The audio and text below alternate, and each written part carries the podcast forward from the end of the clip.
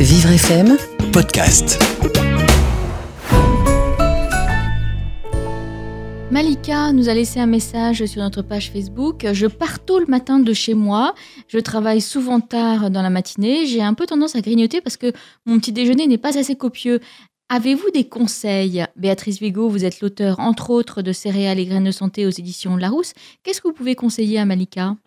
Alors déjà, je, ne sais pas ce qu'elle prend le matin, euh, mais il serait intéressant de, de, prendre des produits céréaliers avec des index glycémiques assez bas parce qu'on sait que si on, mange trop sucré et des choses euh, du style viennoiserie ou pain de mie, euh, on a rapidement faim dans, la matinée. Donc euh, bah, déjà le, principe ce serait de, préférer un, pain tradition avec un, un, index glycémique assez bas. Et puis pourquoi pas aussi jouer sur les céréales. moi je peux proposer par exemple de, de faire un granola maison. C'est très tendance, hein, les granolas. Alors, on, mélange euh, des différentes sortes de céréales, pourquoi pas des, flocons d'avoine, des flocons de quinoa, des poutres, un peu selon, selon son goût.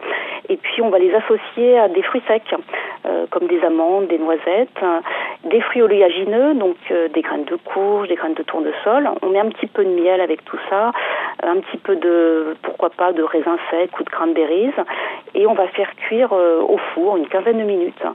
Et là, je vous assure que non seulement c'est excellent, et en plus, ça permet de tenir toute la matinée sans problème. Mais alors, quand on n'a pas beaucoup le temps le matin, est-ce que c'est possible de préparer ce granola la veille? Ah oui, tout à fait. On peut même le préparer euh, plusieurs jours à l'avance. Bon, en général, euh, il est fini rapidement hein, parce que c'est quand même assez bon, ça se mange très vite. Mais on, on, le, on le conserve dans une dans une boîte, hein, dans un bocal.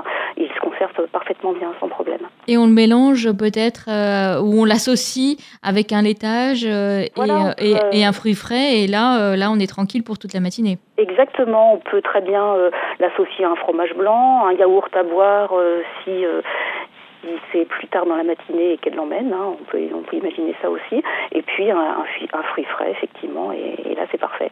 Mais de toute façon, pour euh, euh, si on a besoin de grignoter dans la matinée, euh, grignoter par exemple des graines de courge ou, des amandes, c'est quand même une bonne idée.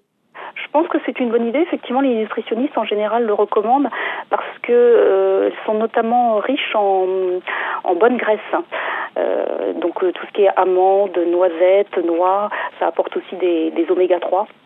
Donc euh, c'est tout à fait recommandé. Bon, c'est effectivement aussi très calorique. Il hein. ne faut pas non plus en, en abuser. Par poignée.